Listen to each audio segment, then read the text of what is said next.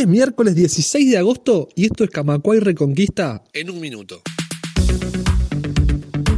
Conductor de la línea 316 de UCOT fue apuñalado de madrugada y los trabajadores nucleados en la Asociación Sindical de Cooperativistas y Obreros del Transporte paran desde las 9 de hoy por tiempo indefinido y se movilizaron desde 8 de octubre y José Villagrán hacia el Ministerio del Interior. AEBU recorre el país a pocos días de la Asamblea General de todo el sindicato el 22 de agosto en el Antel Arena. Ese día el sistema financiero parará 24 horas. Hoy se realizarán asambleas departamentales con paros en La Valleja, Canelones y Colonia. La empresa belga Catuec Nati decidió aumentar la tarifa portuaria 13% para las exportaciones, mientras que para las importaciones 17%. Los importadores y exportadores protestan.